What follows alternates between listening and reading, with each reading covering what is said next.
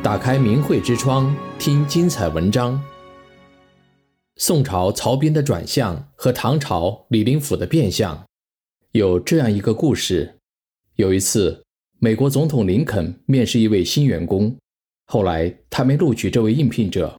幕僚问他原因，他说：“我不喜欢他的长相。”幕僚不理解，又问：“难道一个人天生长得不好看，也是他的错吗？”林肯回答说：“一个人三十五岁以前的脸是父母决定的，但三十五岁以后的脸应是自己决定的。一个人要为自己三十五岁以后的长相负责，这是对相由心生的极佳阐释。在中国传统文化中，这样的故事数不胜数，引人回味无穷。”曹彬是宋朝时的一位大将，他帮助宋太祖平定天下，立下一番汗马功劳。有一天，曹彬遇见高人陈抟先生。陈抟是个很有学问的人，善于相术。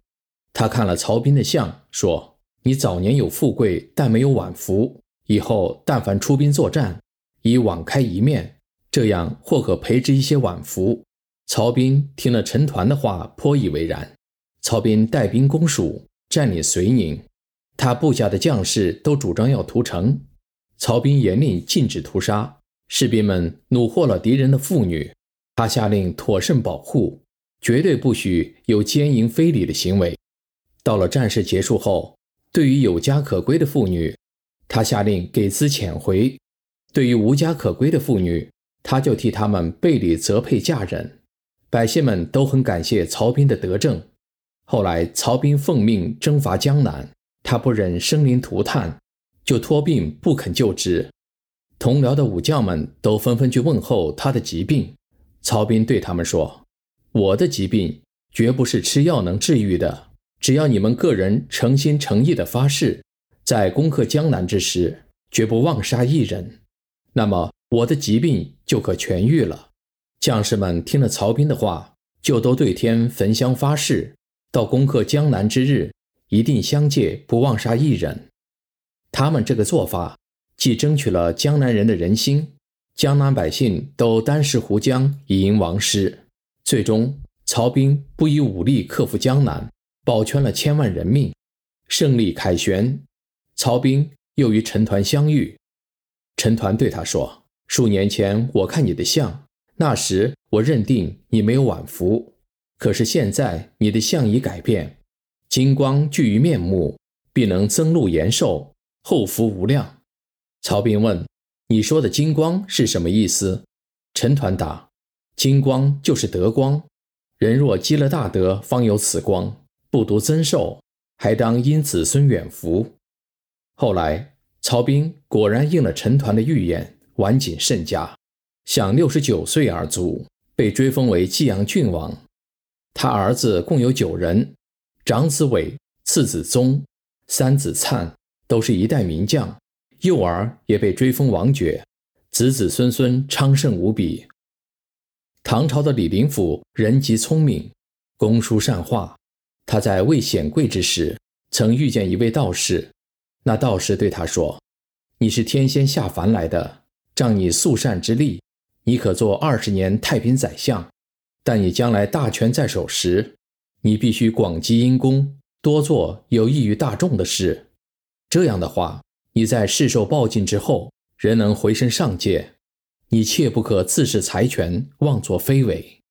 李林甫听了之后，诺诺答应。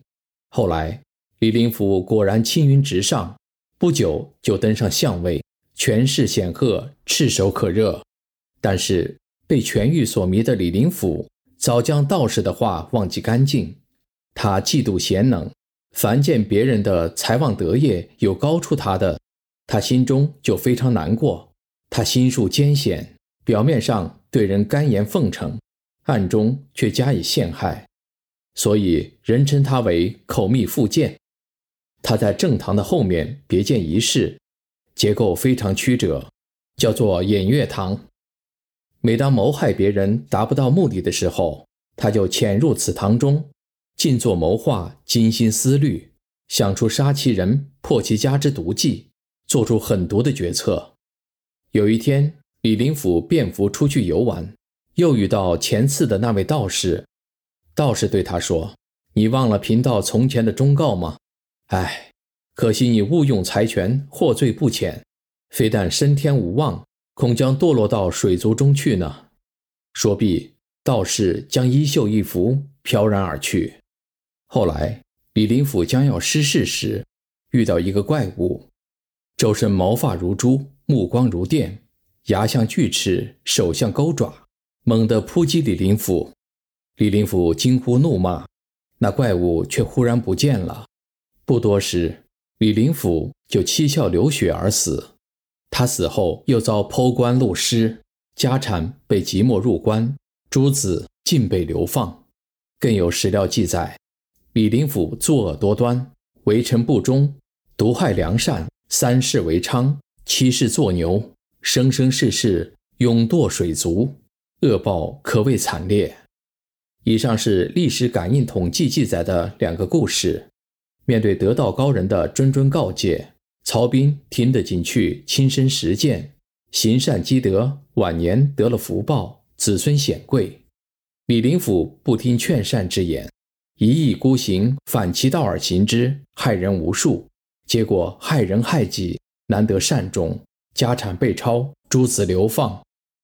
前有车，后有辙。听不听劝善之言，真的关乎每个生命的未来。我们应当从曹彬和李林甫的经历中汲取教训。就如当我们拿到法轮功学员送上的真相资料时，不也是面临一种选择吗？他们冒着严寒酷暑，冒着失去自由、被非法判刑，甚至被活摘器官、失去生命的危险，把真相送到我们面前。若我们能好好读一下。遵循我们的良知，做出正确的判断，我们也将获得心中的平和，或许还会有意想不到的收获。订阅明慧之窗，为心灵充实光明与智慧。